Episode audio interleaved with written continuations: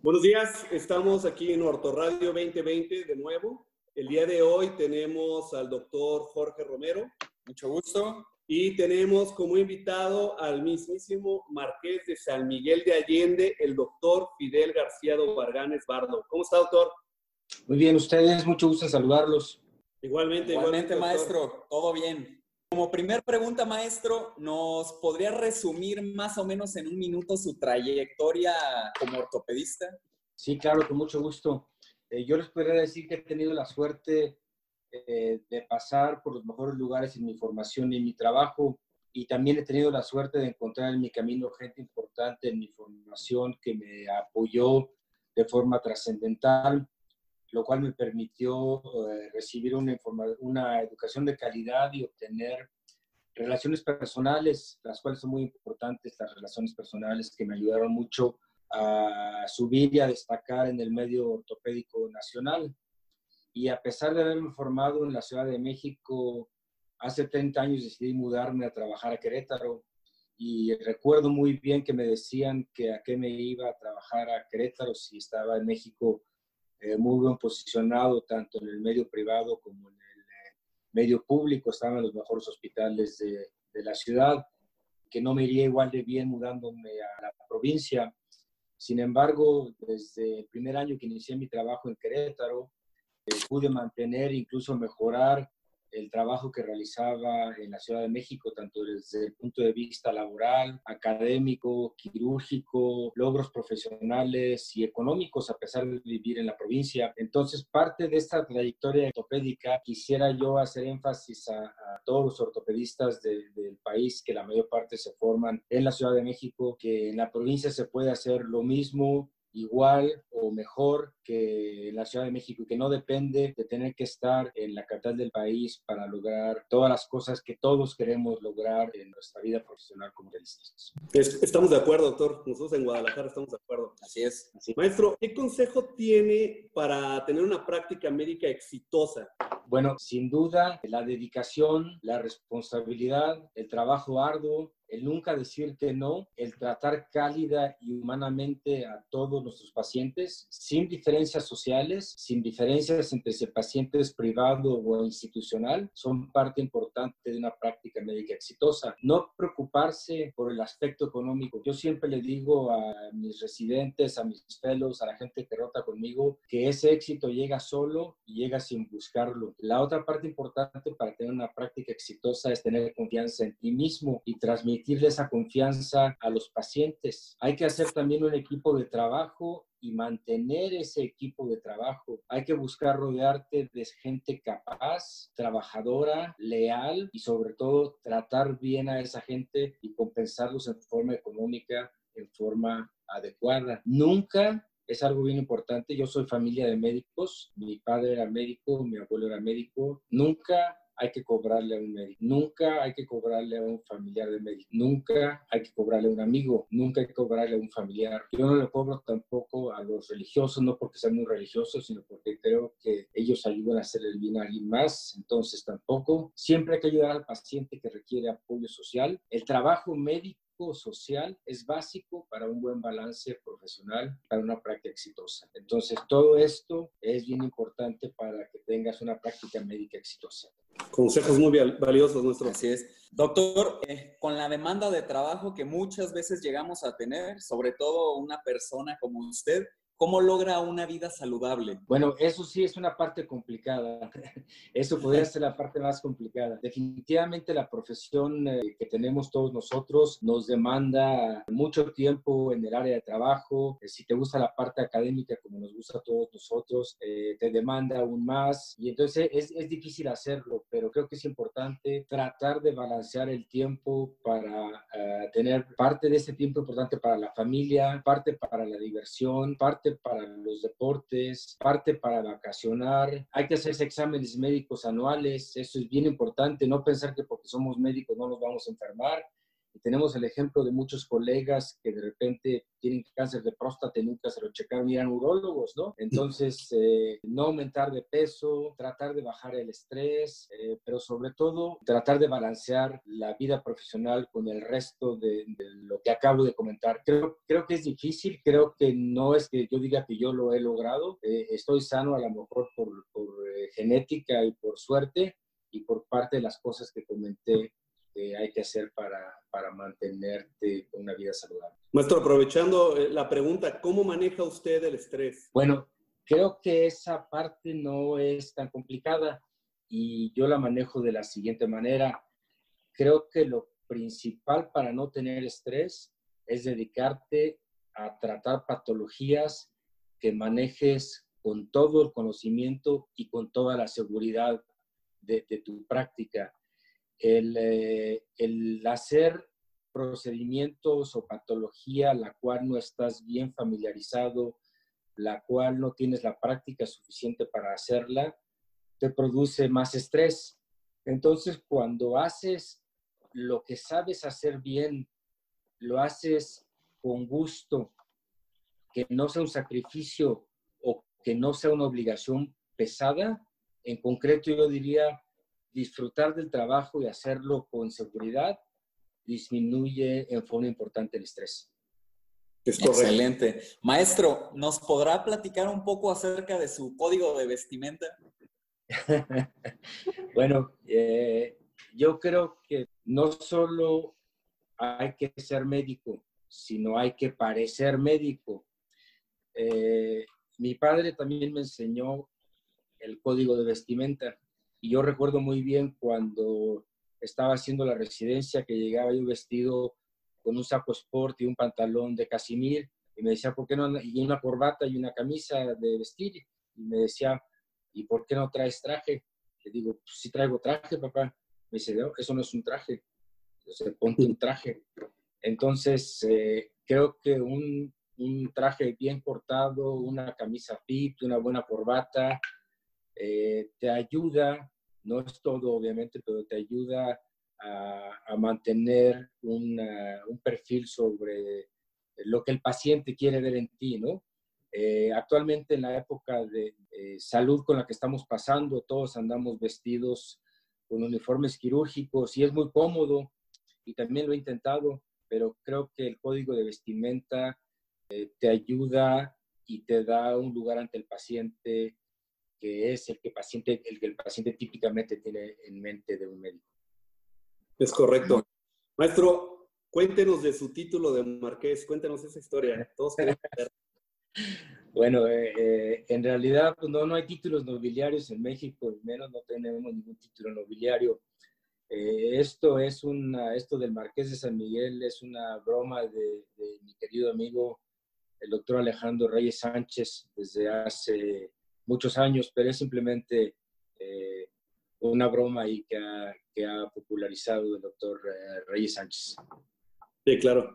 Maestro, entrando un poquito en tema ya ortopédico, ¿usted cuándo sospecha que un paciente puede complicarse con una lesión del mecanismo extensor? Sobre todo pacientes que vamos a operar de artroplastías totales.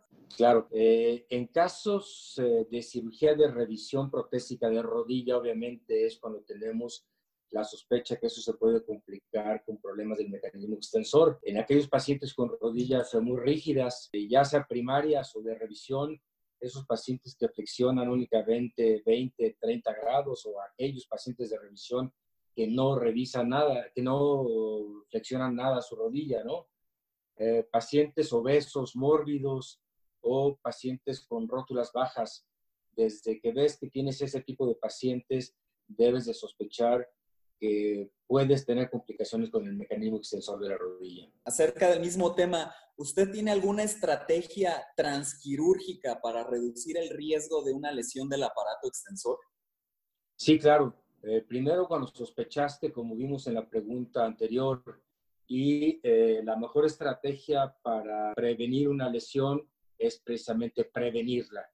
Entonces, siempre dejo eh, un clavo, una grapa en la inserción tibial del tendón eh, patelar para protegerlo, ¿no? Cuando tienes un paciente de alto riesgo como el que comentamos, hay que hacer abordajes amplios, anatómicos y cuidadosos.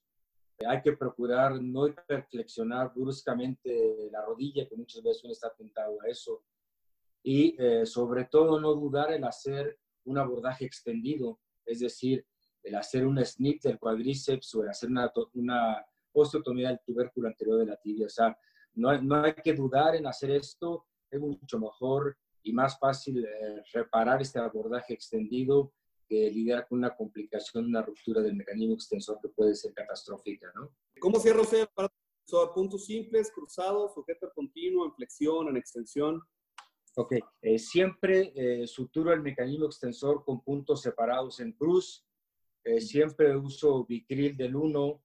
Tuve algunas épocas en que utilizaba otro tipo de sutura, monofilamentos, y tuve algunos problemas con el mecanismo extensor hace 10, 15 años, por lo cual dejé de usar ese, ese tipo de sutura que salió durante algún, durante algún tiempo, que aún existe, y actualmente utilizo multifilamentos, de hecho utilizo Bicril del 1, suturo siempre con puntos en cruz, suturo siempre en extensión para tener relajado el mecanismo extensor, pero siempre pruebo en flexión. Hay colegas que les gusta suturar en flexión para tener la certeza de que eh, va a poder flexionar el paciente a ese grado. A mí me gusta hacerlo al revés, suturo en extensión por ser más, eh, más eh, fácil, y, pero siempre pruebo en la flexión y de esa manera sé hasta cuánto me va a dar mi rodilla a la hora de flexionar y si se me bota uno o dos puntos, pues los vuelvo a dar, ¿no? Muy bien. Maestro, ¿y tiene algún protocolo postoperatorio para proteger el aparato extensor? Sí, claro. Eh, primero movilizo la rodilla en el postoperatorio hasta donde me dio la flexión en la sala de operaciones. La flexión que obtengas en el quirófano será la que debes de manejar en el postoperatorio inmediato. Otra parte importante para proteger el mecanismo extensor es evitar las caídas y evitar las hiperflexiones de la rodilla en el postoperatorio. Si son pacientes de alto riesgo, es conveniente utilizar algo que nos bloquee una hiperflexión en una caída accidental del paciente o una eh, flexión forzada del mismo. Entonces, no duden en utilizar una rodillera bloqueada o una férula en extensión para pacientes de alto riesgo, sobre todo para pacientes que les repare el mecanismo extensor de la rodilla. Muy bien. Maestro, ¿cómo maneja usted las rupturas transquirúrgicas del aparato extensor? Si durante la cirugía de una ruptura, ¿qué es lo que usted hace? Bueno, hay, hay varias cosas importantes para esto. Uno, debemos obtener una sutura, una fijación eh, rígida. Eh, preferentemente utilizo anclas desde las salidas de las anclas, es lo que utilizo para obtener mejores eh, fijaciones en las reparaciones transoperatorias. Eh, cuando no cuentas con anclas, que pudiera ser el caso de varios lugares de nuestro país en algún momento, cuando tienes un accidente transoperatorio, el hacer una sutura transósea, que es lo que hacíamos antes de la existencia de las anclas, es lo que recomendaría. Eh, por otro lado, eh, las augmentaciones con aloinjertos, con autoinjertos, con lo que se llama un turn down del cuadríceps, el bajar un flap del cuadríceps, las protecciones con cerclajes temporales, y la rehabilitación protegida es la manera en que hacemos esto, pero quiero insistir en que la parte más importante del manejo de esto es prevenir la lesión. Claro. Muy bien, excelente. Maestro, ¿y cómo es que usted maneja las rupturas crónicas del aparato extensor? Bueno, eh, hay varias eh, partes importantes en, en, este manejo. El principal es que siempre hay que hacer una augmentación al igual que lo que acabo de comentar en las agudas, pero la diferencia es la inmovilización en extensión completa en el postoperatorio. Es de vital importancia hacer eh, y mantener una extensión completa entre cuatro a seis semanas en forma estricta. Y hay que advertir al paciente que podrá haber una rehabilitación prolongada y hay que advertirle y saberlo uno que es muy probable que tengamos que pagar un precio con una pérdida de la flexión. Pero lo importante es lograr siempre la extensión activa y pasiva completa. Todos sabemos que para la marcha y para la mejor función de la rodilla es más importante una extensión completa que una flexión completa. Es correcto. Maestro, ¿en alguna ocasión usted ha utilizado injerto de cadáver para reparar el mecanismo extensor?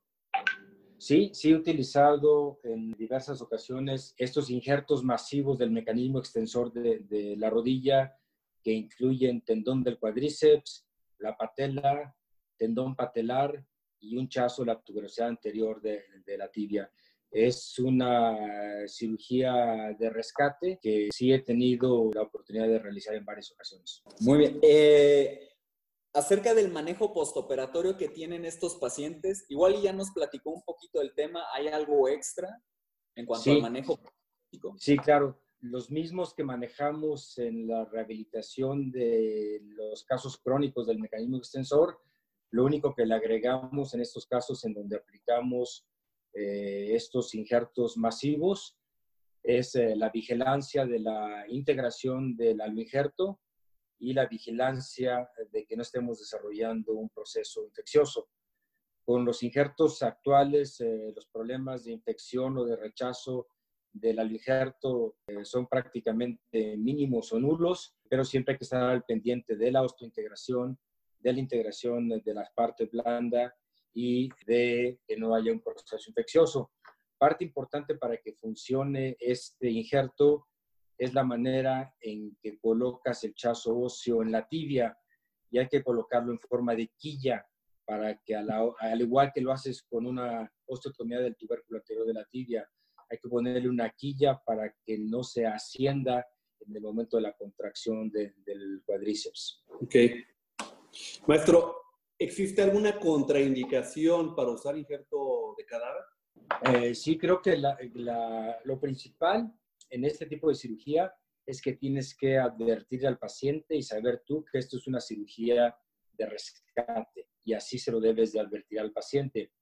La infección del sitio quirúrgico es una contraindicación absoluta para hacer este tipo de cirugía y eh, el costo es una contraindicación relativa.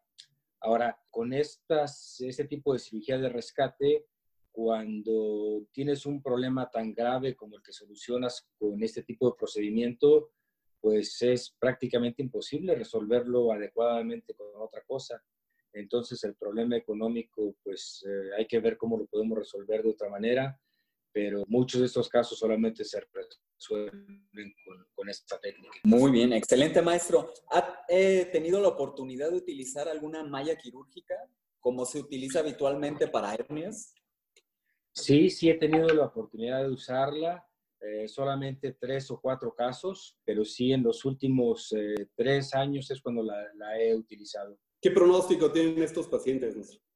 Eh, la verdad es que el resultado de estos pacientes que he tratado con las mallas eh, quirúrgicas que utilizan los cirujanos general ha sido sorprendentemente aceptable. Me llama la atención o me ha llamado la atención en estos pocos tres, cuatro casos que he utilizado el buen resultado, la integración incluso radiológica y el buen resultado funcional que he visto en esos pacientes. Excelente.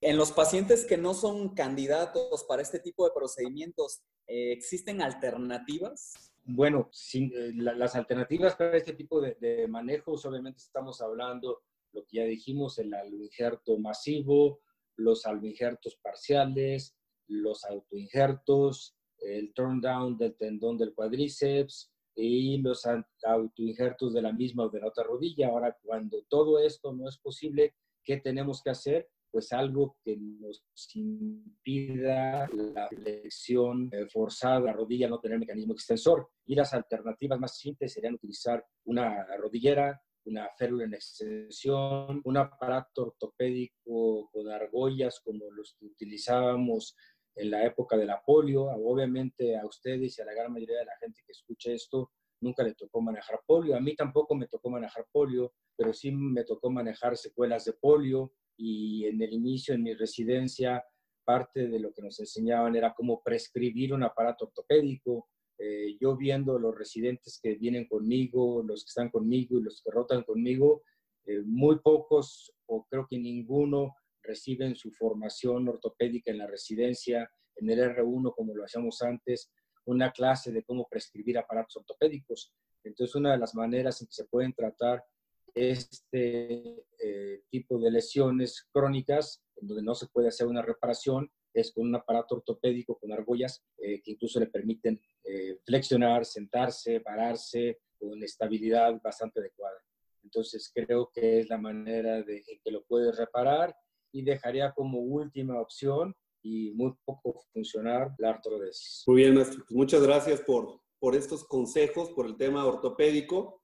Ahora me gustaría preguntarle si usted tiene algún programa de alta especialidad. Sí, claro. Eh, tenemos eh, muchos años recibiendo rotantes de diversos hospitales del país, aproximadamente 10 años recibiendo rotantes. Y tenemos actualmente un programa de alta especialidad en cirugía, en cirugía articular, donde ya tenemos la cuarta generación que está saliendo de él. Es un programa que tenemos en el Instituto Queretano de Alta Especialidad en Ortopedia, donde la base es el Hospital Ángeles de Querétaro. Este curso en cirugía articular incluye eh, cirugía de rodilla, hombro y cadera. Muy bien, maestro. Y del 0 al 10, ¿cómo calificaría su programa de adiestramiento? Bueno, más que ponerle calificación, esa calificación la deben poner la gente que ha rotado con nosotros o los que han salido de nuestro programa. Pero yo podría decir que es un programa eh, cada vez más exitoso, está balanceado desde el punto de vista académico. Tenemos mucho, mucho estudio, sobre todo ahora en época de pandemia. Tenemos y hacemos muchas revisiones bibliográficas, trabajos de investigación y publicaciones. Todos los eh, fellows que entran a nuestro, nuestro, programa han metido por lo menos un par de, de estudios a publicación en el Acta Ortopédica Mexicana y han publicado en, en pósters en eh, los congresos importantes a nivel nacional. En nuestro grupo tenemos un volumen quirúrgico importante, sobre todo estamos hablando de un sistema privado, lo cual le permite a nuestros eh, FEDUS y a nuestros votantes el acceso a técnicas quirúrgicas actuales y de la gran mayoría de la patología de rodilla, cadera y hombro tenemos eh, rotaciones a otros centros nacionales e internacionales, eh, lo cual les permite pues, ver otro tipo de cirugía y otros tipos de técnicas y otros tipos de cirujanos. Y tenemos también rotaciones a hospitales institucionales eh, locales que compensan las desventajas que puede tener un programa de medio privado, aunque tenemos mucho volumen de cirugía articular quirúrgica. Muy bien, maestro, ¿qué universidad avala su programa? Eh, la Universidad de Anáhuac es quien nos avala nuestro programa de cirugía articular y también tenemos un aval del Hospital Ángeles y un aval del Instituto Queretano de Alta Especialidad en Ortopedia. Oye, maestro, y Jorge, que quiere repetir año, le tiene una pregunta. Sí, o recién egresado, ¿cómo aplico para su programa de adiestramiento? Ok, tenemos eh, un examen de ingreso, como todos estos programas, es un examen que se realiza en el mes de diciembre y donde se hace un examen de conocimientos, un examen psicométrico, eh, un examen básico de inglés y aceptamos normalmente tres fellows, dos de ellos entran el primero de marzo y uno de ellos entra el primero de agosto. La información para aplicar está en nuestras redes sociales y en nuestra página web. Nuestra página web es eh, o también pueden obtener información en el teléfono del Instituto Queretano de Alta Especialidad en Ortopedia, que es eh, el 442, que es la lada de Querétaro, 192 3082. Ya, Jorge ya tomó nota porque sí, le, quedan un par de dudas de su curso, maestro. Oye, maestro, eh, ¿algún libro de ortopedia que usted nos recomiende y uno que no sea de ortopedia? Ok. Yo el, el libro que más consulto como referencia. Curiosamente, a pesar de ser cirujano de cadera y de rodilla, el que más consulto es el Müller, que es el manual de osteosíntesis. Lo que pasa es que ese manual de osteosíntesis tiene muchos tips también para osteotomías. Yo diría que es el libro que más eh, he consultado, probablemente no en la actualidad, pero es el que más he consultado. Y creo que es un libro básico para el ortopedista y creo que sin menospreciar al Campbell, que es la Biblia de la ortopedia, el Müller es una parte importante de esta. Y desde el punto de vista no ortopédico, el libro que más recomendaría leer, que a lo mejor muchos ya no lo han leído, es el doctor Chivago. Ok. Excelente, maestro. Y igual muy general la pregunta, pero tres consejos para la vida. Bueno, creo que, creo que el principal es eh, ser honesto, el segundo es eh, ser trabajador y el tercero es amar a tus hijos y a tu mujer. Muy bien, maestro. Ya por último, tres lugares que nos recomiende dónde comer en San Miguel de Allende. Ok, esta es una pregunta muy importante. San Miguel de Allende tiene altos centros culinarios y múltiples y variados restaurantes. Sin embargo, voy a dividir la respuesta en tres diferentes tipos de restaurantes. Primero, un restaurante lujoso y clásico en San Miguel de Allende, que es el restaurante Casa de Sierra Nevada. Segundo, un restaurante sabroso de comida local que se llama El Correo, que está enfrente de las oficinas del Correo. Y eh, tercero, un restaurante muy bonito, con vistas muy bonitas que hay actualmente muchas en San Miguel Allende, que es un restaurante que se llama El 15, que está enfrente de, de, la, de la parroquia, de la iglesia de la parroquia, que es el icono de, de la ciudad de San Miguel Allende. Esas serían las tres recomendaciones culinarias que les haría. Maestro, como siempre ha sido un placer. Muchas gracias por darnos su tiempo, los consejos, platicarnos sobre la ortopedia su título nobiliario y sobre qué hacer con, con, nuestra vida, porque a veces cuando sale uno de, de la especialidad, la subespecialidad, pues necesitamos a veces escuchar consejos de gente que ya ha pasado por el mismo camino y que pues al final tiene una trayectoria que interesante, que puede ser siempre importante tomar un punto de referencia. Así es, maestro. Muchísimas gracias por su tiempo. Como siempre, un placer platicar con usted. Muchas gracias por eh, la plática. Es un placer eh, colaborar con el Colegio Mexicano de Ortopedia y parte importante también de lo que les quería decir es que sobre todo en estas épocas de pandemia hay que hacerle caso a lo que dice el presidente, pero no el presidente de la República, sino el presidente del Colegio Mexicano de Ortopedia. Un saludo, doctor Negrete. Es correcto. Pues los esperamos dentro de 15 días para nuestro siguiente programa, donde tendremos de invitado al doctor Víctor Hugo Aguirre, que nos va a hablar sobre la planeación prequirúrgica de las artroplastías total de cadera. Es todo por nosotros, nos vemos en 15 días. Estamos en, en contacto, somos el doctor Pablo Arturo García Zárate, el doctor Jorge Romero Tagli.